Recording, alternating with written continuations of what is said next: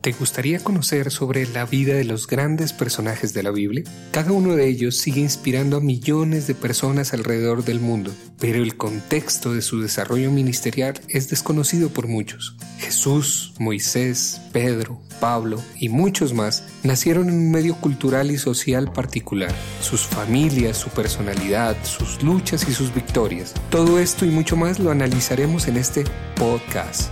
Soy Mauricio Andrade y los guiaré en este camino apasionante sobre la vida de los grandes personajes de la Biblia.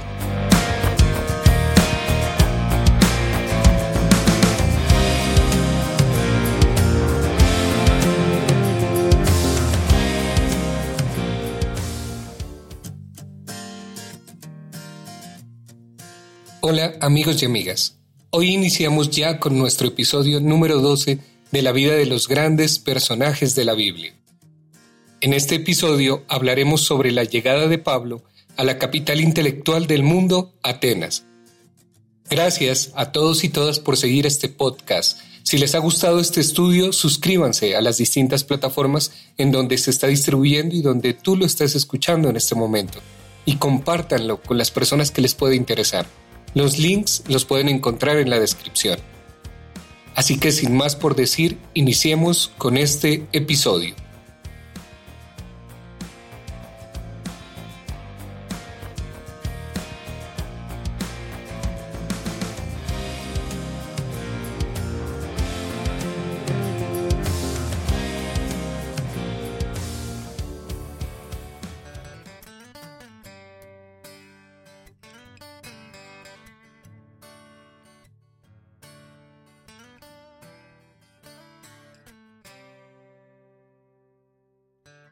Berea fue el último lugar en Macedonia donde Pablo predicó en este viaje.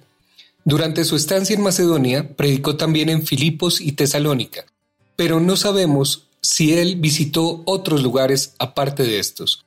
Su palabra tuvo influencia en toda esa provincia, porque en su primera carta a los tesalonicenses, escrita poco después de salir de Berea, él dijo que el Evangelio se conocía ya en toda Macedonia. Al salir de Berea, el apóstol fue al puerto del mar más cercano, donde él y sus fieles amigos cristianos de Berea embarcaron, navegando por el mar Egeo hasta el puerto de Atenas. En este viaje de tres días pasaron por muchos lugares históricos, como Termópilas, donde Leonidas y sus fieles trescientos lucharon contra millares de bárbaros, Maratón, donde Milciades hizo retroceder la invasión de los persas, Cerca del fin de su viaje, vio la isla de Salamina. Allí otra vez fue salvada Grecia por la sabiduría y valor de sus hijos. Probablemente desembarcando en Pireo, se dirigieron inmediatamente a Atenas. La idea de Pablo era trabajar en Atenas hasta que se tranquilizaran los ánimos en Tesalónica, y entonces volver allá. Por eso mandó el mensaje urgente a Silas y Timoteo para que le trajeran noticias del estado de las cosas en esa región. Se cree que Silas y Timoteo se reunieron con él en menos de dos semanas.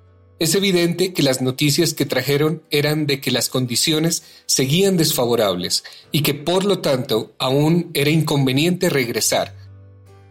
Así pues, a Pablo le pareció bien quedarse solo en Atenas, y envió a Timoteo para confirmar a los tesalonicenses acerca de su fe. Puesto que Pablo se quedó solo, Silas debe haber sido ordenado a que saliera de Atenas, y como se ve que unos dos meses más tarde Silas y Timoteo se reunieron con Pablo en Corinto, viniendo de Macedonia, parece probable que fueran enviados a Filipos porque Pablo mantuvo comunicaciones frecuentes en esta época con las iglesias en Europa. Esta vez el bando evangélico fue disuelto y cuando Pablo llegó a Atenas se encontró por primera vez en sus viajes misioneros sin un solo compañero. Había dejado atrás, allá en Macedonia, a sus amigos más leales y queridos y ahora no sabía lo que le esperaba. Al entrar Pablo en Atenas, tenía que sentirse conmovido por los recuerdos históricos que encerraban sus calles y sus lomas.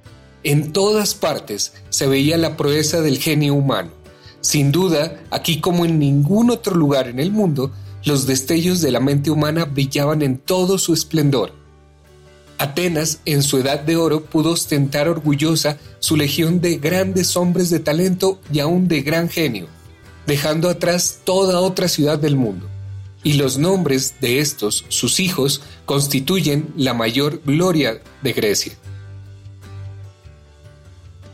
400 años habían pasado desde la edad de oro de Atenas, y fue despojada de su poder político siglo y medio antes, cuando cayó ante el poder de Roma. No obstante, Atenas se conservaba en la cumbre de su esplendor material. Mientras Pablo esperaba que Silas y Timoteo se reunieran con él, anduvo solo por la ciudad. Vio templos y por doquier el arte y la escultura y la pintura le causaban gran admiración. También era Atenas el centro de la filosofía. En estas mismas calles, Sócrates enseñaba diariamente durante su vida, y en el Areópago fue condenado a muerte. Y en aquel bosque a las orillas del Cefiso, Platón fundó su academia. Pasó por el jardín donde Epicurio acostumbraba a reunirse con sus discípulos y muchos le señalaban el portal puntiagudo donde Zenón y sus adeptos, los estoicos, llevaban a cabo sus controversias. Atenas era aún la capital intelectual del mundo. Tenía grandes universidades con miles de estudiantes de todas partes del mundo. También se encontraban en ellas extranjeros de la clase rica, que venían a estudiar o a gozar de lo intelectual o de lo artístico. En el mismo centro de la ciudad se levantaba la majestuosa Acrópolis, coronada por el Partenón, la más pura expresión de la arquitectura griega, y donde se encontraba la maravillosa estatua de oro y marfil de Palas Atenea. En muchas calles había estatuas delante de cada casa, dedicados a algún dios, y en la espléndida manzana Ágora, en la plaza, también las había en gran número. La colina de Marte, que se elevaba más atrás, era un risco de la Acrópolis, y la seguía en la belleza de sus templos. Se levantaban altares en la ciudad y en sus alrededores a todos los dioses que los atenienses hubieran conocido. Tenían altares para la vergüenza, para el rumor, para la energía, y por temor que fueran a olvidar a algún dios y que éste se ofendiese, tenían más de un altar al dios no conocido. La ciudad estaba tan llena de ídolos que el autor Petronio dijo, en Atenas es más fácil encontrar a un dios que a un hombre. Pero Pablo no visitó Atenas como un turista ni como un estudiante de las artes. Estaba él demasiado preocupado para dedicar mucho tiempo a la contemplación de las bellezas de la ciudad. En medio de estas magníficas evidencias de la religión vacía, Pablo andaba solo, y su gran corazón se conmovió ante esta situación. Cuánto tiempo, fuerza y cuánto dinero estas gentes habían empleado tratando de encontrar a Dios en cuántas formas bellas habían tratado de realizar su presencia. Y estos dioses, creaciones de la imaginación griega, llenos de pasiones y faltas, qué lejos estaban del Dios que era la fuerza y el guía de Pablo. Qué contraste tan grande el de esta ciudad con sus grandes centros de cultura y Jerusalén, donde él había estudiado. Allí no se encontraban imágenes, ni estatuas, ni ídolos, y ningún altar estaba salvo el que existía en el templo. En cambio en Atenas había ídolos en cada esquina y altares en todas las calles. Aquí se hallaba la más perfecta expresión de la sabiduría humana, la perfección en el arte y el centro de la cultura humana. Pero esta cultura mental parecía tener muy poca influencia en la condición espiritual y moral del pueblo porque Pablo los encontró sumidos en la superstición y en la impureza. Los espléndidos templos eran altares para ídolos, y las obras de arte eran adoradas como dioses. El alma de Pablo se llenó de compasión y lástima viendo que estos atenienses adoraban las creaciones de arte en vez del Dios de la verdad. Era tanta la opresión de Pablo que se sintió obligado a intervenir y sus primeros pasos se dirigieron naturalmente hacia lo que él se pudiera esperar, buscar un lugar donde predicar. Encontró Pablo una sinagoga en Atenas y en ella entró. Él esperaba que los judíos sintiesen lo que él sentía ante tanta idolatría. Pero evidentemente se equivocaba, pues Lucas nos dice que discutió en la sinagoga con ellos. Quizás como vivían allí, La costumbre de ver todo esto los había cegado a la verdad de la idolatría. Al menos Pablo no pudo inducirlos a que secundasen en su campaña contra la idolatría. Estos judíos atenienses, ciudadanos de la capital intelectual del mundo, eran hombres muy orgullosos de su saber e indiferentes a las nuevas doctrinas religiosas. Pablo se volvió de los judíos a los gentiles, es decir, de la sinagoga se dirigió a la calle, y diariamente en la plaza sostenía conversaciones serias con personas ociosas que andaban en grupos. Algunos siglos antes, Sócrates, en una manera similar, se había detenido en la plaza o había caminado por las calles de Atenas, esforzándose para que algunos lo oyeran y pensaran seriamente en la verdad, la virtud y la justicia. Ahora otro se detiene en esa plaza de Atenas y procura también inducir al pueblo a que acepte la verdad. Este mensaje era más claro y la verdad mucho más elevada de la que jamás tuvo Sócrates. El apóstol, consciente de la personalidad y en íntimo contacto con el Dios vivo, ardiendo con ese deseo de hacer el bien y sintiendo la necesidad de aprovechar el tiempo, lanza un mensaje fuerte y apela a estos ociosos que no tenían más inspiración en la vida que la de pasar el tiempo de una manera agradable, artística y holgazana. Si los griegos hubieran sabido que Pablo les tenía lástima, lo habrían despreciado. Tan lejos estaban ellos de sospechar que fuese posible que despertasen sentimientos semejantes en un hombre. Ellos se creían la gente más sabia del mundo, pero con toda su sabiduría les faltaba lo que Pablo sabía era lo más importante de la vida, el conocimiento de Dios. Mientras Pablo hablaba de un modo muy fervoroso, los maestros de varias escuelas de filosofía se llegaron a la plaza y naturalmente se pararon para oírle. Su manera tan seria, tan ansiosa, hubiera llamado la atención en cualquier sociedad, pero mucho más en Atenas, porque aquí la gravedad y un entusiasmo intenso y serio era una fase intelectual que no se encontraba fácilmente. ¿Quién sino un hombre que había oído la voz de Dios y había visto a Jesús podía ser activo y celoso en una ciudad donde estaban representadas todas las religiones y donde se reían de todas? Uno de los grupos de maestros que oyeron a Pablo eran los epicúreos. Estos enseñaban que el mayor bien era el placer no los placeres sensuales, sino ese estado de la mente libre del cuidado y el cuerpo libre de dolor. Ellos creían que los dioses no se preocupaban del mundo, sino que vivían aparte en un estado completamente feliz.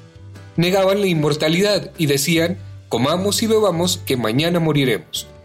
Otro grupo, los estoicos, decían que el bien mejor era la virtud, que la virtud dependía del conocimiento, y el conocimiento venía por medio de los sentidos.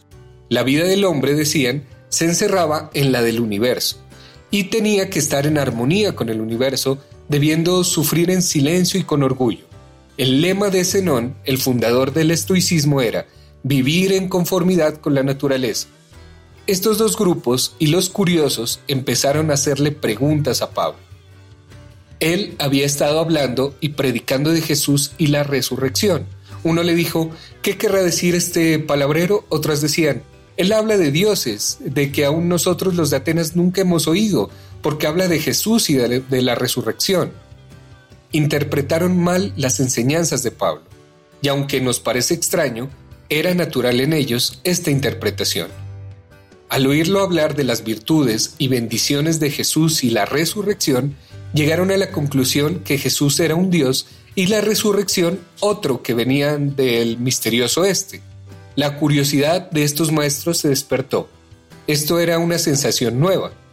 Así que pues tomaron a Pablo y lo llevaron sin ceremonia alguna, sacándolo de la multitud, subiendo con él una espléndida escalera de mármol que conducía a la corte, en la cumbre de la Loma de Marte.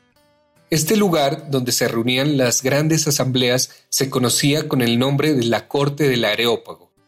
Esta corte era el tribunal más célebre de la ciudad, y su mayor jurisdicción era en materias religiosas y morales. Los filósofos atenienses eran cultos y finos y pertenecían a la aristocracia de Atenas. Al pararse Pablo en la loma de Marte, a su vista se presentaban los espléndidos edificios de la Acrópolis y de la ciudad. le rodeaba la asamblea más grande a la que él jamás hubiera dirigido la palabra. Todos estaban en su contra, pues él era un judío despreciado y un bárbaro, que se dirigía a los cultos atenienses, un extranjero tratando de usar el exquisito lenguaje de la literatura griega. Pablo era pequeño de estatura, y los hombres que le rodeaban tenían cuerpos del más perfecto desarrollo físico que la raza había alcanzado en toda su historia. Pablo creía su deber poner de manifiesto una filosofía vana y condenar la idolatría en una ciudad llena de ídolos. Al leer su sermón nos maravillamos de su gran calma y confianza, pero su maestro le había prometido estar con él en ocasiones como esta. La introducción del discurso de Pablo es una joya de tacto y de cortesía. Pablo siempre empieza diciendo lo mejor que honradamente podía con respecto a las personas. Cuando Pablo en su sermón habló de la vida después de la muerte, que es la gran esperanza de los cristianos, una risa burlona interrumpió sus palabras fervorosas. Otros fueron más corteses, pero perdieron interés en lo que Pablo decía y cortésmente dijeron, tú iremos acerca de esto otra vez. Pablo encontró, como también lo había encontrado Cristo, que las personas más difíciles de ganar a una vida cristiana eran los más orgullosos y los satisfechos de sí mismos sin embargo, Pablo ganó a algunos entre ellos, a Dionisio, un miembro de la augusta corte ante el cual él estaba, y una mujer llamada Damaris, así como a unos cuantos otros, según lo que sabemos de Pablo, nunca más visitó a Atenas. Los atenienses eran muy exclusivos, muy frívolos y demasiado pretenciosos para aceptar el Evangelio. Pablo, tristemente, nunca les escribió una epístola.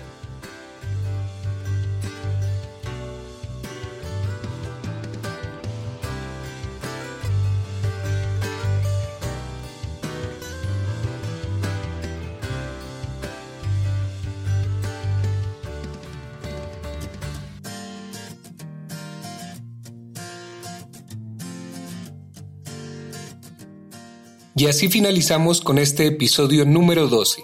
No se pierdan el próximo capítulo de esta serie, en donde hablaremos sobre la salida de Pablo de Atenas y su llegada a Corinto, y finalizaremos estudiando un poco sobre las cartas de primera y segunda de Tesalonicenses. No dejen de visitar las redes sociales de Camilo Mora. Recuerden que toda la música que escuchan en estos programas es de su autoría.